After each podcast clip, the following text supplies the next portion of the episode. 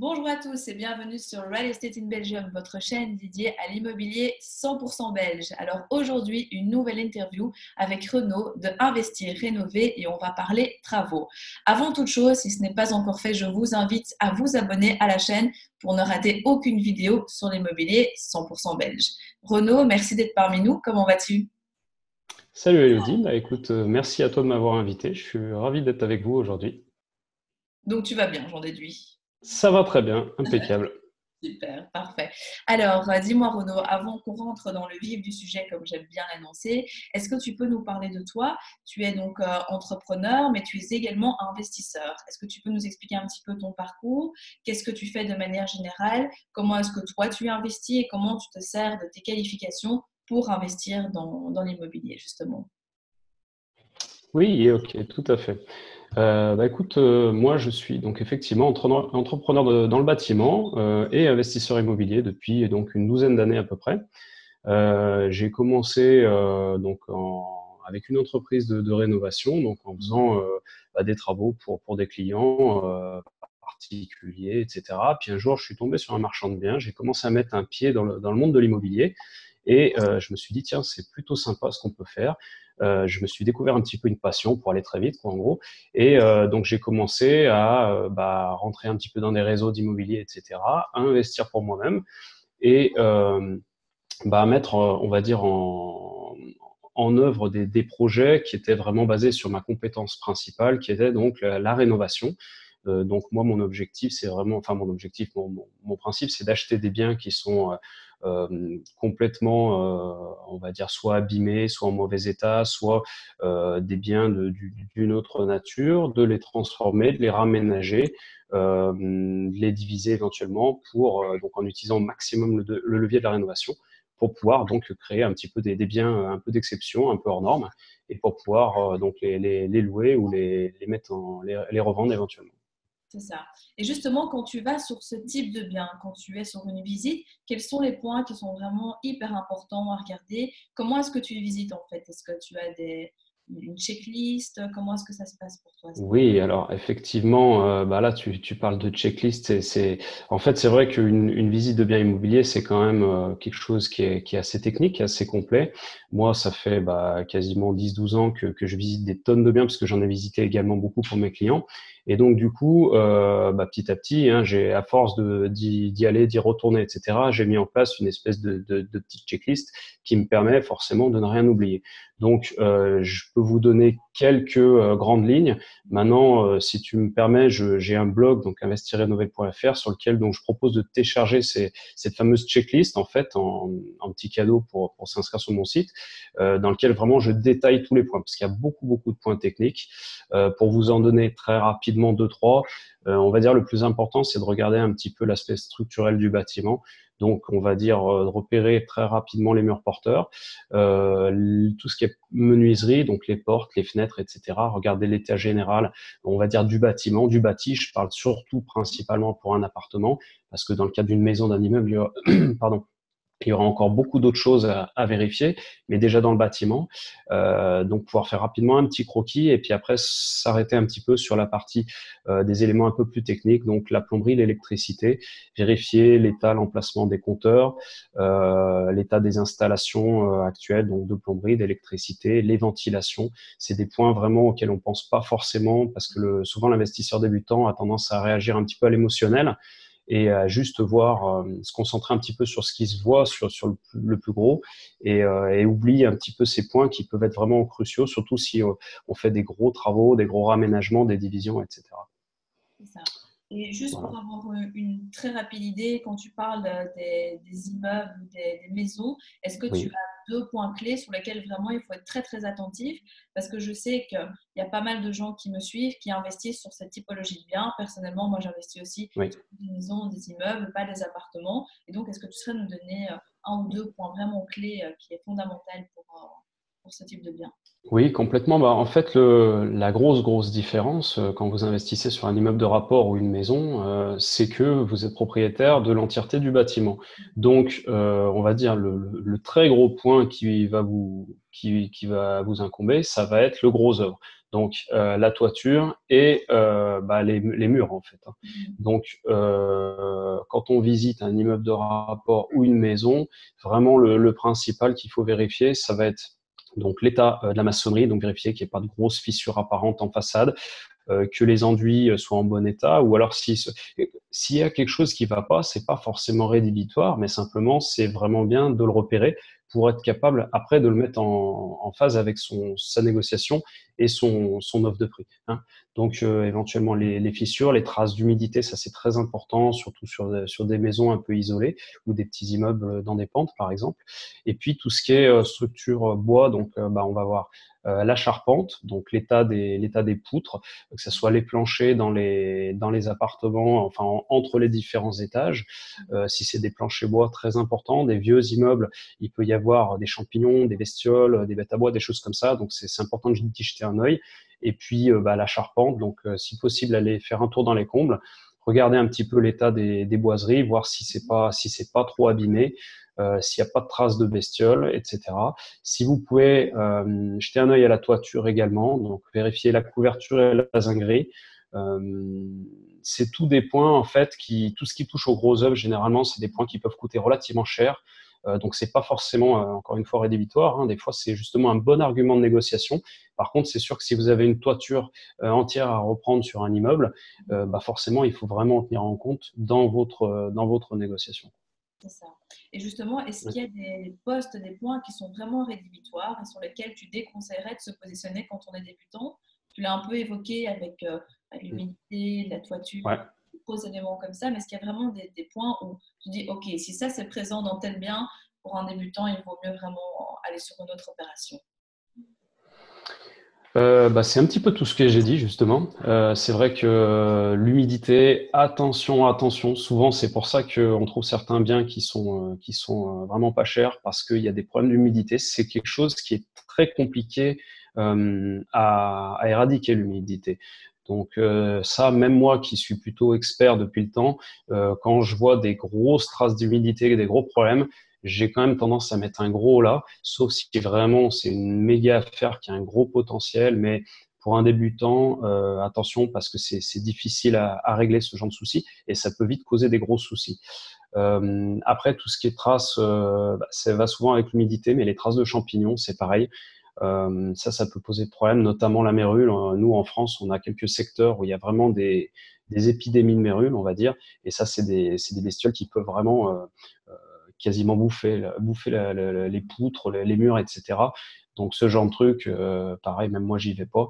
Après tout ce qui est euh, bah, problème euh, de, structurel, j'ai envie de dire, justement, ça rejoint ce que je disais tout à l'heure, mais des fissures sur des murs, sur des murs porteurs, des planchers qui sont complètement, qui sont complètement voûtés, etc. Vous savez qu'il y aura de la charpente, de la, des dalles en béton à reprendre, des choses comme ça. Si vous n'avez pas euh, quelqu'un pour vous accompagner, un architecte, un maître d'œuvre ou quelque chose comme ça, évitez ce genre de truc, restez sur la partie vraiment travaux intérieurs, tout ce qui est euh, rénovation intérieure, même changement de menuiserie, c'est pas compliqué. Mais dès que vous allez toucher au structurel, euh, on rentre dans un, un, niveau qui est beaucoup plus technique, qui est plus complexe, qui engendre des assurances importantes et surtout des connaissances importantes. Et voilà. Et également aussi, peut-être en dernier point, tout ce qui touche donc à des tout ce qui touche à des autorisations administratives ou à des transformations un petit peu compliquées. Euh, pareil, alors je dirais pas forcément de pas y aller, mais pour des débutants, attention, c'est pas les projets les plus faciles. Par exemple, un changement de destination, euh, des modifications de menuiserie avec des ouvertures dans des murs qui n'en avaient pas, etc., qui peuvent demander des autorisations particulières. Euh, vraiment, attention, vous pouvez y aller, mais faites-vous accompagner parce que euh, bah, c'est des, des, points qui peuvent être compliqués et si c'est mal géré, en fait, ça peut bah, vous, vous, remettre le, le projet complètement, complètement à l'eau. Ouais, tout à fait. Voilà. Super, merci. Et quelles sont pour toi les, règles d'or, si on peut appeler ça comme ça, pour vraiment réussir ces travaux?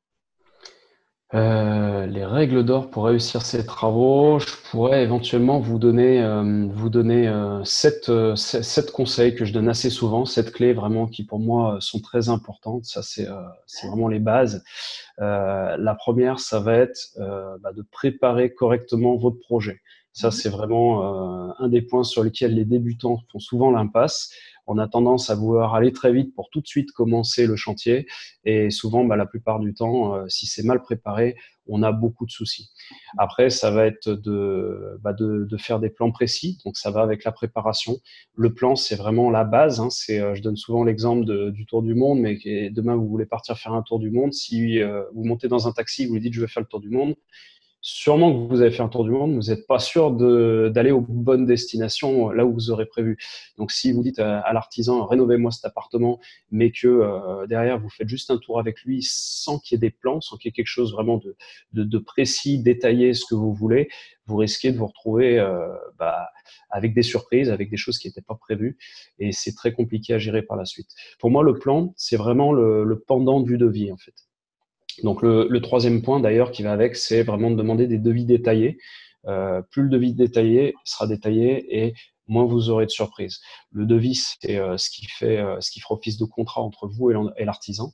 Donc, euh, si l'artisan vous, fait un chiffrage qui est beaucoup trop grossier, vous savez pas ce qu'il y a à l'intérieur, vous risquez d'avoir beaucoup de surprises. Donc vraiment, le devis, le plan, c'est vraiment les deux pendants qui vont vous permettre en fait d'avoir d'être sûr que ce que vous demandez à l'artisan sera bien respecté. Ensuite, le quatrième point, bah, ça va être d'estimer correctement vos travaux. Ça, c'est pareil, c'est souvent une des grosses erreurs du débutant. Euh, si les travaux sont mal estimés, euh, bah, malheureusement, le risque, c'est que vous risquez de vous retrouver avec des plus-values et ça, euh, c'est compliqué à gérer, surtout quand on est, quand on est débutant. Peut-être cinquième point, euh, bah, bien vous entourer, hein, euh, parce que la gestion des travaux, c'est quelque chose de complexe qui fait appel à beaucoup de ressources humaines, beaucoup de personnes différentes, beaucoup de partenaires différents. Donc c'est vrai que je, je déconseille vraiment d'aller euh, prendre les premières entreprises que vous trouvez sur Internet.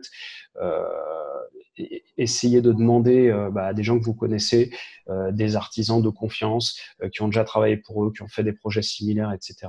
Vraiment, entourez-vous des bonnes personnes pour être sûr d'avoir le résultat que vous attendez. Et donc, sixième point, ça serait de suivre votre chantier. Ça, c'est pareil. Beaucoup de gens, souvent, ils passent par une entreprise clé en main ou un maître d'œuvre, ils lui donnent les clés du chantier et puis ils se disent, euh, bah, on se retrouve à la fin du chantier. Le problème, c'est qu'il y a toujours des imprévus, il y a toujours des petites surprises, des malfaçons ou des petites erreurs. Et si vous le voyez le jour de la remise des clés, c'est très compliqué. Donc, suivez bien votre chantier, passez-y régulièrement pour être sûr euh, bah, que tout est conforme à ce que vous voulez. Et s'il y a le petit souci, euh, le moins de petits soucis, la petite erreur de plan, etc., vous allez pouvoir la rectifier rapidement. Et enfin, le, septième point, je pense que c'est, euh, j'ai déjà un petit peu parlé tout à l'heure, mais c'est lié au, choix des artisans. Euh, bah, cherchez, enfin, des matériaux également, ne cherchez pas forcément le prix avant tout. Ça, c'est pareil. Il y a beaucoup d'investisseurs qui vont vouloir regarder les chiffres, les chiffres, donc le rendement. Donc forcément, moins mes travaux me coûteront cher, bah, plus j'aurai de, de, de, rendement derrière. Sauf que le problème, c'est que là, euh, dans le bâtiment, encore plus que dans beaucoup d'autres domaines, euh, le pas cher coûte très cher. Ça, c'est un petit dicton qu'on dit très souvent dans notre métier. Donc prenez des matériaux de qualité. Je dis pas forcément de prendre du haut de gamme, mais trouver le bon rapport qualité-prix par rapport à ce que vous voulez faire. Et au niveau du choix des entreprises, c'est pareil. Prenez pas toujours le devis le moins cher parce que euh, en général, quand les entreprises sont vraiment pas chères, sont en dessous des prix du marché, il y a souvent une bonne raison. Voilà, donc ça serait un peu les, sept clés vraiment pour bien ficeler son projet et euh, éviter les plus gros problèmes qu'on retrouve régulièrement. Super. Et justement, au point 6, tu parlais de suivre son chantier. Comment est-ce qu'on peut suivre efficacement son chantier? Est-ce qu'il faut obligatoirement le suivre soi-même? Est-ce qu'on peut le déléguer? Est-ce qu'on peut faire un mix des deux? Qu'est-ce qui est vraiment optimal? Commence euh, je pense que pour. Euh, bah, en fait, on, peut. Euh, alors là, il y a plusieurs questions dans une. En fait, tu me demandes si, on peut en faire soi-même. ça, c'est un choix personnel. Moi, je vais pas aller à l'encontre de ça, puisque moi, je fais souvent des choses moi-même. Parce que je suis quelqu'un de très bricoleur, j'adore ça. Après, c'est vrai que moi aussi, j'ai des compétences. D'un point de vue purement investisseur, c'est pas toujours une, très bonne, euh, une très bonne réflexion. On peut faire des économies significatives. Et euh, voilà, quand, on aime bien ça, quand on aime bien bricoler, qu'on aime bien faire, euh, qu'on aime, ouais, qu'on aime bien les travaux, etc. C'est toujours un peu frustrant de faire faire des choses à quelqu'un alors qu'on sait faire. Donc, pourquoi pas, si vous avez les compétences, et si vous avez le temps. C'est pareil, si vous êtes entrepreneur, par exemple, entrepreneur dans le bâtiment, moi j'ai beaucoup de clients qui sont, euh, qui sont euh, artisans, etc., et qui se mettent dans l'immobilier, euh, bah, effectivement, c'est plutôt que d'aller bosser pour des clients euh, et de payer d'autres artisans pour travailler chez vous, autant travailler chez vous. Si derrière vous arrivez euh, à euh, bah, vous dégager le budget et à vous, à vous rémunérer comme vous feriez sur chez des clients. Donc ça, ça peut être intéressant. Maintenant, si vous n'êtes pas de la partie, c'est vrai qu'attention quand même parce que ça peut vite se retourner contre vous, ça peut vite être très long si vous n'avez pas le bon matériel, si vous n'avez pas les notions techniques, etc. Vous pouvez vite avoir des soucis. Après, si vous voulez juste suivre le chantier, donc ça c'est un petit peu la deuxième question, bah, la meilleure des choses, c'est de passer régulièrement sur votre chantier et de montrer à l'artisan que vous vous impliquez en fait. Il n'y a pas besoin d'être un expert en travaux, il n'y a pas besoin de l'appeler tous les jours ou de passer forcément tous les soirs, mais passer régulièrement, tous les deux, trois, quatre jours maximum, au minimum une fois par semaine. Je dirais tous les deux jours, c'est bien. Faites un petit tour, euh, d'où l'importance encore d'avoir des plans. Pensez à acheter un coup d'œil au plan et à regarder ce qui a été fait et puis euh, réfléchissez juste avec du bon sens. Euh, quand vous rentrez dans une pièce, imaginez-vous un petit peu la pièce. Est-ce que, euh, tiens, quand je rentre, comment je fais? Est-ce que j'ai bien un interrupteur à l'entrée de la pièce? Est-ce que j'ai bien le nombre de prises pour brancher tout ce qu'il me faut? Est-ce que la fenêtre est à la bonne hauteur? Tout ce genre de choses, parce que en général, les petites erreurs, ou du moins les, plus grosses erreurs, vous allez les voir, ça va vous sauter aux yeux. Par contre, c'est vrai que si vous passez pas régulièrement sur le chantier, bah, soit l'artisan va, va faire des loupés et vous le verrez à la fin, soit le risque, c'est peut-être aussi que que vous allez oublier des choses et puis après ça sera trop tard. Des fois aussi en passant régulièrement sur son chantier, en suivant son chantier, on va se rendre compte euh, de petites modifications, de petites améliorations ou alors euh, bah, le fait de discuter avec l'artisan, il va pouvoir vous donner des idées, des fois qui vous permettront d'économiser un petit peu ou d'optimiser. Donc c'est, je pense que c'est vraiment important et intéressant de s'impliquer. Il n'y a pas besoin d'être un, expert en travaux pour ça. Non, tout à fait. Moi, personnellement, ce que je fais en général, c'est que je suis mes chantiers. Donc, euh, je vais tous les 2-3 jours dessus, ou un peu plus en fonction de la distance. Et après, je fais passer toujours une architecte qui vient chaque semaine pour vérifier les points pour être sûr que on a une triple validation avec l'entrepreneur, moi-même et alors l'architecte pour être vraiment sûr que tous les postes soient mis. Parce que quand on est sur des gros chantiers, il y a souvent des petits trucs qui s'ajoutent. Comme tu dis, il y a des points qui changent, il y a des optimisations qui vont être différentes. Donc c'est clair qu'au moins ça permet de, de cadenasser au maximum et d'anticiper le plus possible les imprévus. Et justement, ça m'amène à ma seconde question, de comment est-ce qu'on anticipe ces, ces imprévus? Y en aura deux fils toujours. Est-ce que toi, tu as des, trucs et astuces qui font que tu arrives à mieux les gérer. Euh, oui, bah, en fait, pour anticiper les imprévus, la meilleure des choses, c'est euh, la préparation. C'est ce que je disais. Hein. C'est souvent pour ça. D'ailleurs, j'avais fait une petite vidéo là-dessus euh, qui, qui, qui, qui, disait qu'en gros, pour moi, la plus grosse des erreurs sur les chantiers et dans le bâtiment, c'est justement le manque d'anticipation parce que euh, bah, les gens ont tendance à foncer un peu tête baissée en se disant je verrai sur place, je verrai après. Sauf que quand on découvre, euh, on est un petit peu euh, face au mur. Bah déjà souvent on a des soucis qui paraissent insurmontables, ça mettre du stress, et puis souvent le fait de préparer son chantier à l'avance, quand on va réfléchir, prendre le temps de préparer les choses et de bien y réfléchir, on va déjà penser aux plus grosses problématiques. Donc essayer de penser de manière globale. Il n'y a pas besoin, encore une fois, d'être un, expert en travaux, mais juste de se dire, euh, euh, voilà, mon chantier, il attaque tel jour, bon, comment l'artisan, il va arriver, il va monter. Est-ce que déjà, est-ce qu'il peut euh, monter ses matériaux dans l'immeuble? Est-ce qu'il peut passer dans l'ascenseur? Est-ce que est-ce qu'il y a de l'eau, de l'électricité pour qu'il puisse travailler? Il n'y a pas besoin d'être artisan pour, pour penser à tout ça. Par contre, si on n'y pense pas à l'avance, moi, ça m'arrive, ça m'est encore arrivé il n'y a pas longtemps, un client qui m'appelait, qui me disait qu'il il était bloqué, son chantier était bloqué parce que bah, il n'y avait pas d'électricité sur le, sur le chantier. Euh, c'est un appartement, un vieil appartement dans lequel il n'y avait plus d'électricité qu'il a récupéré. Sauf que comme ils n'y ont pas pensé avant, et bah, du coup, le, jour où les artisans sont arrivés, euh, bah, c'est le jour où il a appelé EDF pour, euh, pour dire ah, mince, il me faut l'électricité. Les gars lui ont dit on passe dans 10 jours. Et donc, le chantier a été repoussé de 10 jours. Donc, voilà, essayez de penser à toutes ces petites choses avant. Après, forcément, ça va venir avec l'expérience. Hein. Plus vous allez faire de chantier et plus vous allez euh, penser à ce genre de choses. Et puis, ça, les erreurs en général qu'on fait une fois, on les refait pas deux. Et en tout cas, voilà. Et dans les imprévus aussi, il y a cette, euh, cette strate qui est aussi tout ce qui est retard de chantier. Comment est-ce que tu réagis quand il y a des retards? Est-ce que tu as, des sanctions que tu mets par rapport à l'entrepreneur? Qu'est-ce que tu qu'est-ce que tu fais en fait pour essayer vraiment de de préserver au maximum les retards sur tes chantiers? Euh, je pense que le plus important, c'est déjà de bien expliquer à l'entrepreneur en fait euh, que vous êtes investisseur, que euh, derrière il y a un crédit que vous payez tous les mois, donc que vous avez vraiment une contrainte de temps parce que déjà les entrepreneurs ne savent pas tous travailler avec des investisseurs. Il y a pas mal d'entrepreneurs qui travaillent surtout avec des particuliers et donc qui n'ont pas tellement cette pression du temps parce qu'au final le particulier il n'est pas deux semaines près. Euh, donc vraiment, expliquez-lui que pour vous, les délais sont importants. Après, je pense que euh, pour euh, le fait de suivre son chantier, de montrer que vous impliquez et que vous passez régulièrement, ou au moins que vous l'appelez régulièrement, ça va lui mettre une certaine pression.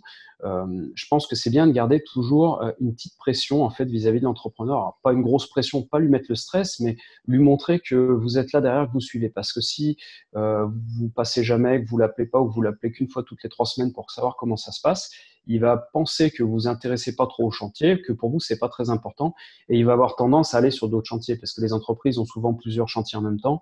Et c'est vrai que bah, je connais ça. Hein, souvent, on a tendance à aller là où les clients créent le plus.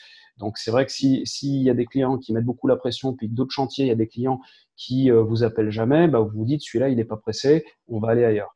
Donc montrez toujours à l'entrepreneur que pour vous les délais c'est important et euh, voilà que vous êtes là, vous l'appelez régulièrement, savoir un peu comment ça se passe. Après pour éviter euh, bah, les, dérapages, euh, vous pouvez éventuellement mettre en place un système de pénalité ou ce genre de choses. Moi, je suis pas trop fan de ça parce que pour moi, c'est un peu unilatéral ou alors faudrait vraiment qu'il y ait un...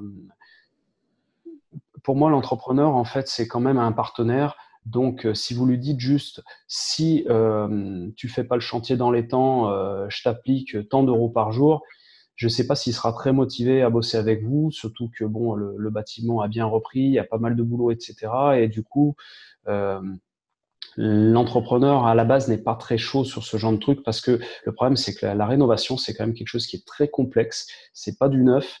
Il y a, souvent beaucoup d'imprévus beaucoup de surprises. Donc on, on y a on sait jamais exactement à l'avance combien ça va durer. Donc peut-être déjà du départ prévoir un peu plus. Si l'entrepreneur vous dit qu'il y en a pour deux mois bah vous dites-vous je me fixe deux mois et demi par exemple pour être large dans vos estimations.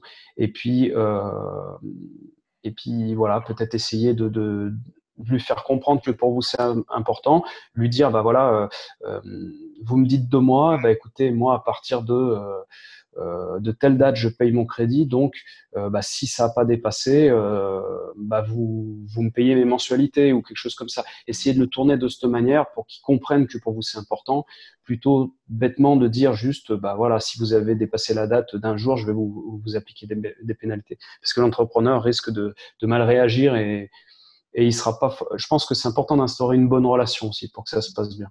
Tout. Et comment tu te bases justement pour euh, sélectionner un entrepreneur qui, euh, qui a cette ouverture par rapport aux investisseurs? Est-ce que tu as des critères ouais. pour les bons entrepreneurs? Ouais, ouais, bah déjà pour moi, le, le plus important, c'est vraiment le réseau. Ça serait les recommandations. Ça, c'est ce que je recommande à tous mes clients et c'est ce que je fais moi quand je cherche des, des, entrepreneurs pour des clients, donc à travers un peu toute la France. Quand on, je les aide à, à trouver des entrepreneurs, on essaye déjà d'interroger leur réseau proche du coup, euh, de trouver donc les des d'autres investisseurs, par exemple dans la même région, dans la même ville, qui auraient fait appel à des entrepreneurs pour des projets similaires. Euh, on va essayer de trouver des entrepreneurs donc qu'on nous recommanderait, qui ont travaillé pour des personnes euh, bah, qui peuvent nous les recommander de confiance. Et puis, donc comme je disais, qui ont fait des chantiers similaires. Parce que si euh, votre grand-mère vous recommande tel artisan parce qu'il a fait une super salle de bain, euh, c'est pas dit qu'il saura vous faire un projet de division euh, dans un immeuble parce que c'est pas du tout le même type de projet, c'est pas du tout le même type de client. Donc c'est vrai que si vous avez un projet de division, par exemple, hein, pour reprendre cet exemple, essayez de demander à un collègue investisseur, hein, euh, essayez d'infiltrer, de, de rentrer dans ces groupes d'investisseurs. Il y en a vraiment dans toutes les villes maintenant, en France comme en Belgique, j'imagine, euh, pour, pour rencontrer des gens qui font la même chose que vous et qui vont vous permettre de vous partager justement leurs bons contacts leur bon et leur mauvais, parce que des fois, ils peuvent aussi vous dire, bah, ne travaille pas avec cette entreprise, euh, j'ai eu des problèmes. Et pensez à demander à ces personnes, est-ce qu'ils ont été sympas, est-ce qu'ils ont respecté les délais, euh, est-ce que tout s'est bien passé, est-ce que je peux visiter éventuellement ton chantier? Ça, c'est vraiment le top de pouvoir visiter des chantiers. Après, les photos, ça peut être sympa, mais le problème des photos, c'est que c'est un peu biaisé parce qu'on sait jamais si c'est vraiment des vraies photos. Tandis que si vous allez visiter le chantier qui vient d'être terminé, vous allez voir tout de suite les finitions. Vous allez voir, les finitions, c'est important. C'est vraiment une, phase importante parce que euh, faire de la plomberie, faire de l'électricité, bon, n'importe quel entrepreneur sérieux saura le faire. Par contre, est-ce qu'il sera un peu minutieux, un peu maniaque, suivant le type de prestation que vous voulez faire, ça c'est important. Et après, le dernier point qui pour moi est primordial, ça va être le feeling. C'est, il faut absolument euh, rencontrer la personne, il faut que le feeling passe bien. Il faut que ça, faut qu'il y ait un bon contact, une bonne communication. Si déjà vous sentez le gars un peu rustre, un peu euh, tendu, euh, qui vous aboie un peu dessus, etc., juste lors du rendez-vous, dites-vous bien que le jour où il y aura le moindre souci, euh, à mon avis, ça sera encore pire. Donc, c'est pas forcément avec lui qu'il faudra travailler. C'est ça. Qu'est-ce que tu penses des courtiers en travaux? Est-ce que c'est une bonne solution? Justement, c'est plutôt à éviter dans ce type de rénovation? On parle bien de rénovation pour les investisseurs ici. Alors, pour moi, le courtier en travaux, euh, c'est un peu, euh, je le mets un peu dans la même catégorie que le courtier en prêt immobilier. C'est exactement le, même type de profil. Euh, bon, c'est comme tout, hein, mais il y, a, des bons comme des moins bons. Le problème, c'est que pour moi, c'est des, des métiers qui sont un petit peu biaisés parce qu'en fait, le courtier, contrairement à un architecte ou un maître d'œuvre qui va vous facturer directement ses services, la plupart du temps, le courtier en fait va se rémunérer euh, en commissionnement sur les entreprises qu'il amène. Ce qui fait que du coup, et idem pour le courtier en, prêt bancaire, hein, c'est la banque qui le paye, c'est pas vous qui le payez. Alors souvent, ça paraît intéressant euh, pour le pour l'investisseur parce que vous dites bah c'est pas moi qui vais le payer, c'est sympa, donc il me coûte rien. Le problème en fait, c'est que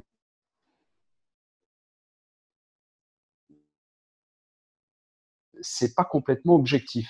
Ce qui veut dire que derrière, si le courtier est pas ultra honnête, euh, il va pas forcément vous recommander la meilleure entreprise qu'il a sous le coude, il va peut-être vous recommander celle avec laquelle il a le plus de commissions.